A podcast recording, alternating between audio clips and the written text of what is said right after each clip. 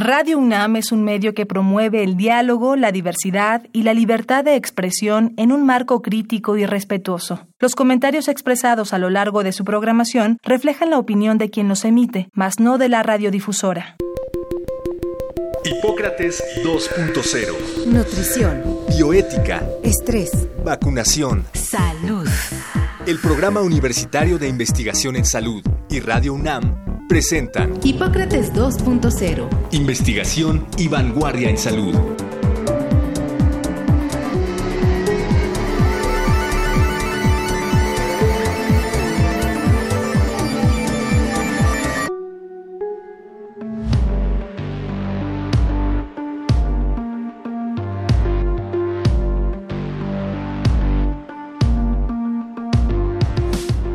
Hola, ¿qué tal? Bienvenidos a Hipócrates 2.0. Yo soy Mauricio Rodríguez. Como cada semana los saludo. Estamos en Radio UNAM. Qué bueno que nos están acompañando. Y pues dentro de estos programas que estamos haciendo para poder sobrellevar, entender y poder ir navegando en la pandemia, hoy preparamos un programa particularmente importante para entender la complejidad de la situación y para poder también dar algunos elementos de de reflexión y algunos pues algunas recomendaciones para todo el personal de salud porque vamos a platicar un poco sobre, sobre las urgencias jurídicas en el personal de salud durante la pandemia. Y para eso invitamos a la doctora Elena López Gavito, pues ella estudió medicina, después eh, se hizo especialista en cirugía y además después estudió la licenciatura en Derecho y ha sido profesora titular invitada en muchos cursos y congresos de su especialidad y además es ha sido perdón, presidenta de la, de la Asociación Mexicana de Cirugía General eh, y actualmente es directora ejecutiva de la Federación Nacional de Colegios y Asociaciones de Especialistas en Cirugía General y asesora jurídica del Consejo Mexicano de Cirugía General en el estado de Sinaloa desde donde nos está tomando esta llamada a la distancia y hasta donde le mandamos un abrazo y pues la saludo, doctora Elena. Muchísimas gracias por tomarnos la llamada. Bienvenida a Hipócrates 2.0. Pues me siento muy honrada de poder estar eh, reunida a, través de la radio. Es una gran oportunidad para poder llegar eh, a llegar de información a muchas personas y pues te agradezco la confianza y pues estamos más que puestos para poder platicar que sé que no se nos va a ir rapidísimo el tiempo porque es nuestro enemigo número uno, pero ya este, ya soy lista para, para iniciar, no sin antes agradecer precisamente la, la confianza en mi persona. Nosotros también le agradecemos, el auditorio también se lo, se lo agradece. Creo que quizá primero invitarla a una, a una reflexión inicial sobre ¿Por qué en situaciones como estas de la pandemia del coronavirus eh, no hay que perder de vista pues toda la normatividad y el cumplimiento de la normatividad, ¿no? Podría parecer que todo debe de hacerse a como dé lugar y como sea, pero sí tiene que haber roles, responsabilidades individuales, responsabilidades institucionales, y si no hubiera todo esto, pues se hace como un desorden y hay consecuencias, ¿no? ¿Por qué, ¿Por qué no nos da una primera reflexión de esto?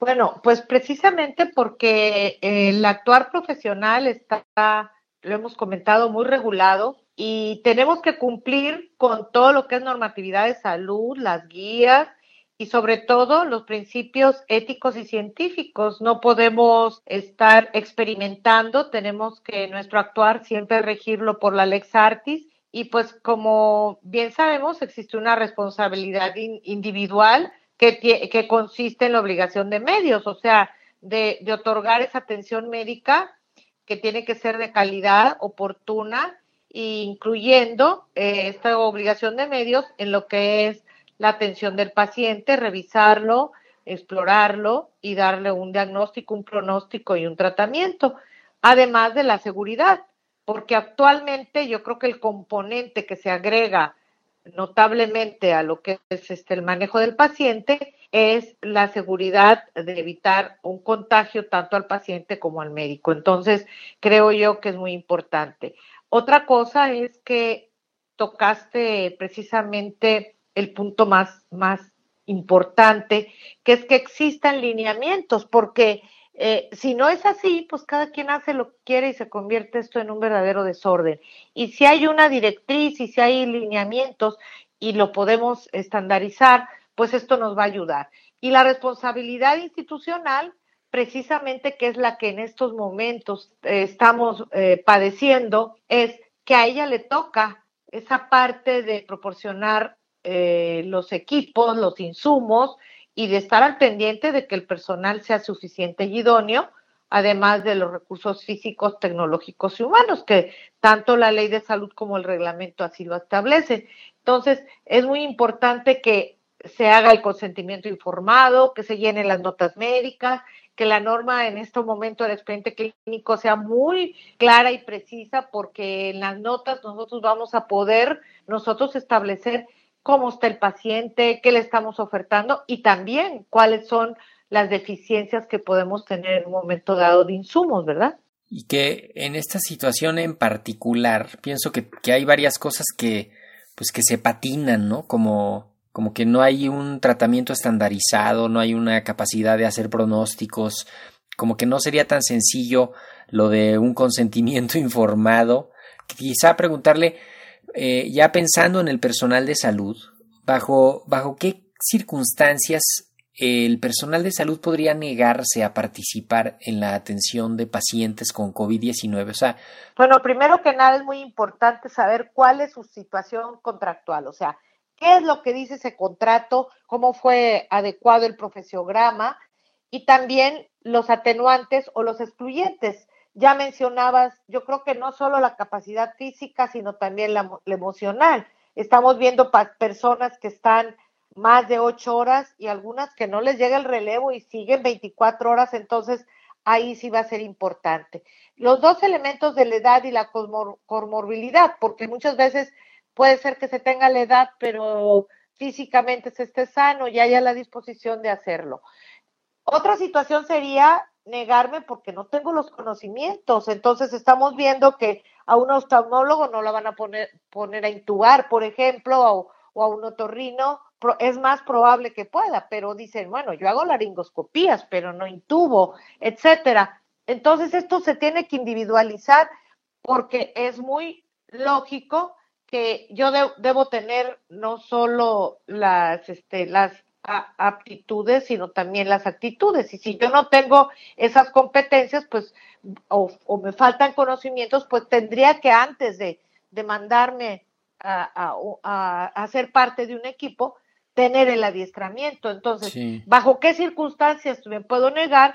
Pues primero cuando no tengo la capacidad física, emocional eh, y presento alguna situación incapacitante cuando yo me considere que no tengo los conocimientos para el área donde me quieren asignar, pero desde luego que la urgencia estamos obligadas a atenderla, como podamos. Eh, ¿Eso representaría algún riesgo de, demandas por malpraxis en, el caso de que, de que se, se, cambien de áreas o se pongan a algunos especialistas de una cosa a hacer otras cosas?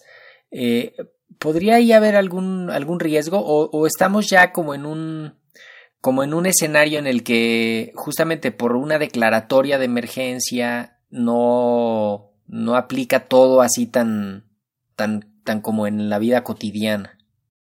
Bueno, aquí precisamente la ley contempla excepciones y dentro de esas excepciones son precisamente el escenario de, de, de pandemia, ¿verdad? No sin antes decir que es bien importante que quede registrado, que yo no soy el experto, que yo estoy de buena voluntad haciendo, poniendo notas o a cargo de un área, dejarlo registrado en las notas, pero también dejar registrado con qué recursos estoy trabajando, porque en la mayoría de los casos, nosotros que tenemos por los colegios tenemos la oportunidad de conocer cómo se está trabajando en cada estado de las entidades federativas, sabemos que los médicos son los que están llevando sus propios equipos de protección porque la institución no se los está dando ya ni siquiera de calidad no se los está dando. Y aquí es quien está fallando es la institución. Entonces, la pregunta obligada sería, si yo no tengo equipo, ¿me podría negar? Pues de acuerdo a la Ley Federal del Trabajo sí me podría negar, pero de acuerdo a la urgencia epidemiológica es ahí donde está la controversia si, si yo este, lo hago o no lo hago. Porque eh, aquí lo importante es no solo que yo me voy a contagiar, sino que yo también puedo contagiar a otras personas, ¿no? Claro, y que, y que en muchos casos es cuestión de, de horas, de, de, de, un día o de dos días, o sea, como que veo en un par de ciudades en las que pues prácticamente les empezaron a llegar casos como que todavía no estaba todo el equipo listo, no nada más con equipo de protección personal, sino como con todo el andamiaje institucional bien implementado, eh, porque como que todavía no lo estaban esperando, ¿no? Veo, por ejemplo, eh, en, en Culiacán y en Tijuana, eh, un par de escenarios como que les llegó un poquito antes de lo que estaban calculando, ¿no? Y aparte hubo eh, medidas que, se deberían de haber tomado en relación a lo que es el Ejecutivo en, en, de prohibir que hagan fiestas, prohibir que hagan este, eventos masivos. Eh, creo yo que se debieron haber tomado medidas en relación al tránsito y situaciones de, de equipamiento que no, la, que no se tenía. que todavía no estaban, ¿no? Sí, y Tijuana, Tijuana debería haberse preparado teniendo la, la, contingencia tan, tan grave del lado de California. Pero yo creo que nos confiamos y de que de un día para otro se, el crecimiento fue exponencial, ¿verdad? Y, y ya no digamos, por ejemplo, para la, la, seguramente algunos de nuestros radioescuchas no están completamente familiarizados, pero el personal de salud que tiene algún riesgo extra de contagiarse de alguna enfermedad o de tener eh, alguna exposición laboral a justamente a agentes infecciosos, dentro de sus prestaciones está una prestación que es la del riesgo por enfermedades infectocontagiosas, ¿no? Pero no me imagino ahorita que pues que están poniendo a, todos por todos lados, como, como ¿qué, ¿qué, va a pasar con eso? O sea, ¿cómo se irá a, a, cuantificar eso? ¿No, no se le ocurre algo? Sí, no solo se me ocurre, estoy muy preocupada porque ahorita se están eh, las incapacidades, a pesar de que el, el, profesional de la salud, llámese precisamente eh, Sinaloa, que dicho sea de paso, el 33% de los infectados son profesionales de la salud y de este 33%, 100 personas son enfermeras. Entonces, creo yo que eh, aquí va a tener que haber alguna situación laboral colectiva para reconocerla como una enfermedad este, profesional o un riesgo. ¿Y eso no les, no les resta mucha capacidad? No, pues sí, sí, sí, resta capacidad y precisamente por eso se están allegando de, estudiantes y de residentes y de y otro tipo de personal. Pero a, lo grave que sí quiero dejar bien señalado es que las incapacidades se les están pagando como enfermedad general, no como riesgo. Se las están pagando al 50%. Y además de que tienen que gastar en el equipamiento para protección personal, ¿verdad? Entonces, este, sí estamos en estado de indefensión. Yo creo que aquí va a ser al revés. Yo creo que aquí la persona va a tener que pelearlo laboralmente ante las instancias este, administrativas para que se le considere enfermedad este, profesional por riesgo. Doctora, mucha, se ha puesto mucha atención en, en la fase 3. Eh, eh, de hecho, durante todas las fases ha habido ya como mucha atención en ir viendo qué ocurre en cada una y qué no ocurre y, cómo va la cosa, pero la fase 3 eh, hemos insistido en que el actor principal es el hospital.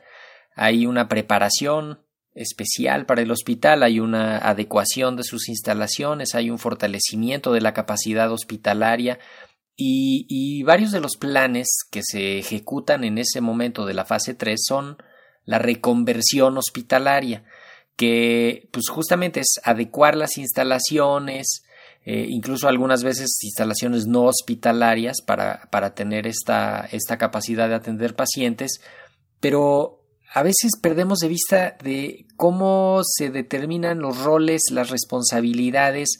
Por ejemplo, pienso en un sitio como un centro de convenciones que, que lo convierten en un hospital para convalecientes no graves. Eh, y de pronto eso, eso es un hospital en términos legales. El, personal, ¿cómo, ¿cómo, funciona? Pues este, alguien me decía, Elena, haz de cuenta que estamos en guerra y que esto es una enfermería o un puesto de, este, de socorro de guerra, porque realmente no puede haber todo el equipamiento. Si en un hospital de tercer nivel los institutos de salud que, que sabemos que están depletados ya, o sea, cardiología, nutrición, el INER, el general, o sea, ya están. Imagínense que tienen todos los recursos para hacerlo. Ya son insuficientes, ya no hay camas, ya no hay ventiladores. Sí, que llevaban Sí. dos meses preparándose además. Sí, ahora, el gran tema que me estás preguntando es preocupante porque no hay una directriz de Estado, no hay una política de Estado, lineamientos que establezcan políticas que sean políticas públicas obligatorias para todos. El ISTE da sus políticas, la Secretaría de Salud da sus políticas, el, el Seguro Social manda sus comunicados el- y cada hospital, como quien dice, se tropicaliza la instrucción. Si estamos hablando de, de Sonora, en Sonora pues ya el, el delegado ya puso sus, sus límites, ya hizo sus roles, ya les dijo a quién le toca a cada quien, pero muchas veces se olvidan porque cómo está este, estructurada la atención. Porque yo no puedo, lo que comentábamos al principio, siempre debe haber contratado un responsable, que ese responsable sea experto en el área intensiva, que sea responsable, que sea internista. Siempre debe haber uno. Yo no puedo mandar a un cirujano responsable de un piso de COVID si este cirujano no tiene ese adiestramiento o no tiene la competencia. Por otro lado, en, en, en todo lo que es el triage, que vamos a hablar más adelante, si Dios quiere, eh, si nos da el tiempo, hablamos que debe haber médicos de apoyo y cirujanos y anestesiólogos con funciones específicas, como sería el anestesiólogo valorando intubaciones y vía aérea, y el cirujano apoyando en accesos vasculares y procedimientos que se requieran. Pero la verdad es que ahorita, como ya hay tanto personal caído, están mandando al que llegue. Te llegan llamadas de compañeras que te dicen, ¿sabes qué? ¿Sabe qué, doctora? Ayer llegué a Mancera y me tocó un piso a mí sola y los anestesiólogos nunca aparecieron. Entonces, sí están habiendo Sí. situaciones de irregularidad, porque ¿de qué va a depender? Pues de esa capacidad que pueda tener su director de turno para poder este, armar Sí. todo, todo el equipo de, de ayuda y tener todo el escalón, porque tiene que tener enfermería, tiene que tener anestesiólogo, tiene que tener el intensivista y obviamente los, los apoyos que puedan ir de medicina general. Sí, de hecho es una, es una situación crítica que pone a prueba todos los liderazgos a todos los niveles, porque esto que usted describe precisamente, el, el sistema de salud está fragmentado, cuando menos en siete subsistemas, y luego dividido en los 32 estados, Ajá. entonces no, no quiero pensar en una instrucción del Consejo General de Salubridad que salga este, y que tenga que pasar de ahí a la Dirección General del IMSS, de ahí a la delegación, de ahí a la, ¿no?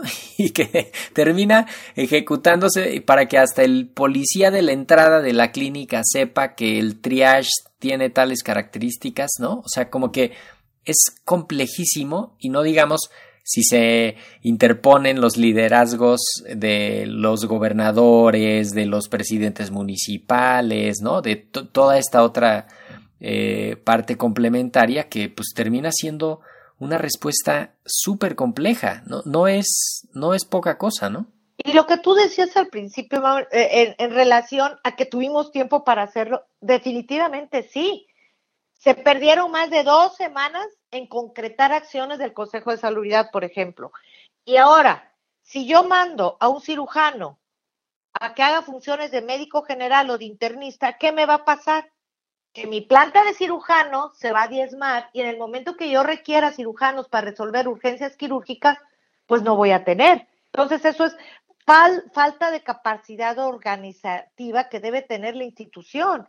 No porque quiera tener de adorno, de florero a los cirujanos, sino hacer el uso adecuado, apoyar. Pero aquí apoyar significa ir a hacerse cargo de un piso cuando no se tienen las competencias. Y ahí está el punto donde tú dices, y espero yo poderlo desahogar ahorita, qué tanto pudiera ser. Si me niego sería negligencia y si lo hago sería impericia. Entonces, tú dime sobre qué lado me dirijo, ¿no? sí, Como sí, no, no, no, se antoja, se antoja absolutamente imposible de resolver, ¿no? Entonces yo, te- yo lo que aconsejo es que escriban. No soy intensivista, soy cirujano general, eh, no tengo las competencias, pero fui asignado a esta área y le voy a tratar de hacer lo mejor posible. voy a revisar a los pacientes, voy a ver las notas y voy a hacer mi trabajo. Entonces, por autoridad institucional. Entonces, ahí sí en la institución, sí la carga va a ser para la responsabilidad de la institución. Me gustaría retomar un poquito lo que, lo que mencionó sobre justamente la necesidad de contar con guías y lineamientos. Creo que uno de los documentos más eh, controvertidos de las últimas de dos semanas, un poquito más, pero de, de las últimas semanas salió mucho a la luz, eh, justamente fue la, la, elaboración de una guía bioética para la situación de triage, que básicamente, pues en parte provee de elementos de, pues de, de carácter bioético, jurídico eh, y organizativo para el, para, el, para el personal que está atendiendo la situación en las zonas más críticas, básicamente los pacientes más graves. Eh, y, y, quizá, pues, primero destacar que es muy importante contar con documentos como este, ¿no? A reserva de lo que termina diciendo en los detalles, pero ya tener un documento como estos puede ser un paso hacia adelante, que siempre será mejor tenerlo que no tenerlo, y pues en la medida de lo posible implementarlo, ¿no? En las, en las unidades, que ya es un documento que ya lo aprobó, ya lo, ya lo publicó el Consejo de Salubridad General, entonces pues poco a poco irá aterrizando en las, en las unidades de atención. Pues todo el mundo estaba esperando eso. Creo que también como las otras determinaciones del primero, entre el primero y el segundo decreto y ahorita el tercera, las terceras determinaciones, eh, lo relativo al triage para, para que el público en general se entere, es una palabra que viene del francés que, que tiene que ver, aquí le pusieron triaje, pero pues a nosotros nos gusta respetar por la idea que tiene lo que es el triage, que es un protocolo de clasificar actuación del médico y el personal sanitario ante una urgencia, no es otra cosa. Poder estratificar a quién le tengo que participar o otorgar la, la, atención primero, ¿verdad? Y de acuerdo a los recursos disponibles, que este es el, el, el, el aditivo que tiene este documento. Y este proyecto, la última versión, que es de, del 21 de abril, eh, es una guía, no es un documento definitivo, así lo menciona el escrito, habla de que es flexible, habla de que se va a ir adecuando y que aquí se trata de priorizar de los recursos que yo tengo a quién se los voy a asignar, porque los tiempos este, muchas veces no, no nos van a permitir. Hagan de cuenta que tres personas necesitan lo mismo y al mismo tiempo. Entonces, el objetivo de esta guía, dicho sea de paso, es que la escasez de los recursos nos obliga a preguntarnos cómo debemos asignar los recursos cuando dos o más pacientes en el mismo lugar y al mismo tiempo los necesitan. Entonces aquí eh, se hace a, través de dos mecanismos dinámicos y adaptativos que hablan de, primero, que sería la justificación y segundo, un procedimiento para tomar las decisiones. Algo aquí que me llama la atención es que eh, se manejan los componentes de justicia por una parte y de transparencia por otra. Por el lado de la justicia, primero que nada se habla de lo que sería la situación local, el que llega primero, el que le toca primero, la distributiva que sería al que en este momento lo requiere porque tiene mayor probabilidad o porque su diagnóstico es preciso, la repercusión social y, la, la, situación eh, que para esta enfermedad, aunque todavía no existe un tratamiento este, eh, total estandarizado, requieren este, mínimamente de una cama de terapia y de un ventilador. Entonces, se, se requiere precisamente que son recursos que no se pueden dividir, que se llaman, desde el punto de vista legal, se llaman recursos indivisibles y que se tiene que tomar la decisión a quién se los voy a dar. Entonces, eh, con otro objetivo más que sería tratar mayor número de pacientes y salvar la mayor cantidad de vidas. Entonces ya vienen dos aspectos de bioética muy importantes. ¿Y por qué una guía y para qué una guía? Pues para tener decisiones eh, discrecionales y tomadas por el personal adecuado, ¿verdad?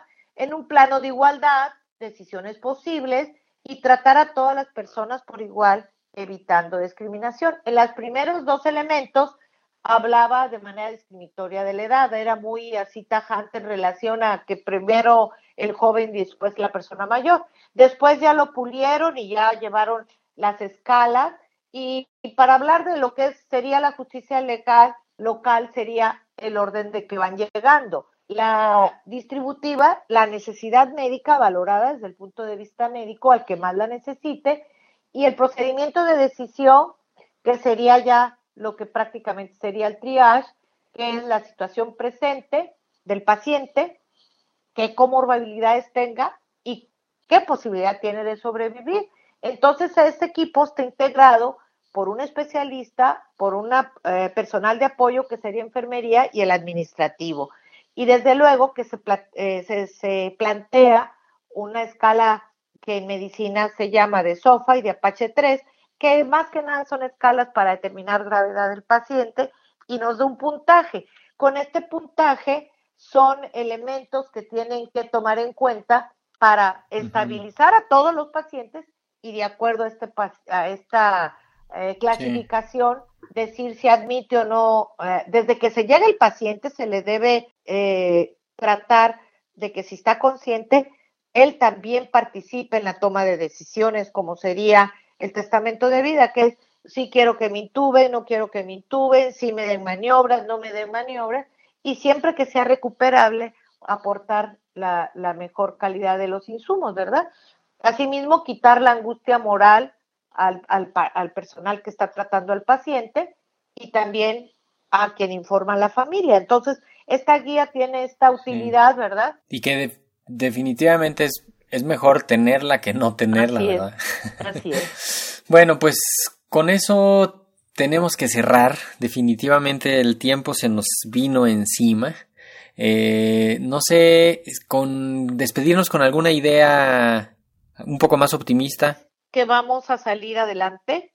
Creo yo que con todas estas pruebas vamos a ser más fuertes y tendremos que hacer las cosas mejor, porque si ya aprendimos a hacer protocolos, yo creo que ahora los vamos a, seguir. Y otra situación que nos está ayudando mucho es la fuerza con la que nos estamos uniendo y también eh, creo yo que, en un futuro vamos a tener que seguir aplicando todas estas situaciones para cuidarnos de protección que antes no, la, no las teníamos, a ser mejores eh, médicos y también a regresar a una mejor relación médico-paciente. Yo creo que eso por ahí va a tener que ser la cosa, porque tú puedes decir, no me fue bien, pero mis médicos estuvieron al pendiente de mí. Pues con eso nos vamos. Eh, doctora Elena López Gavito, cirujana, licenciada en Derecho, expresidenta de la Asociación Mexicana de Cirugía General, eh, directora ejecutiva de la Federación Nacional de Colegios y Asociaciones de Especialistas en Cirugía General, eh, nos deja una reflexión muy importante, un tema muy complejo que lo, lo logramos eh, pues desgranar y poner así sobre la, sobre la mesa.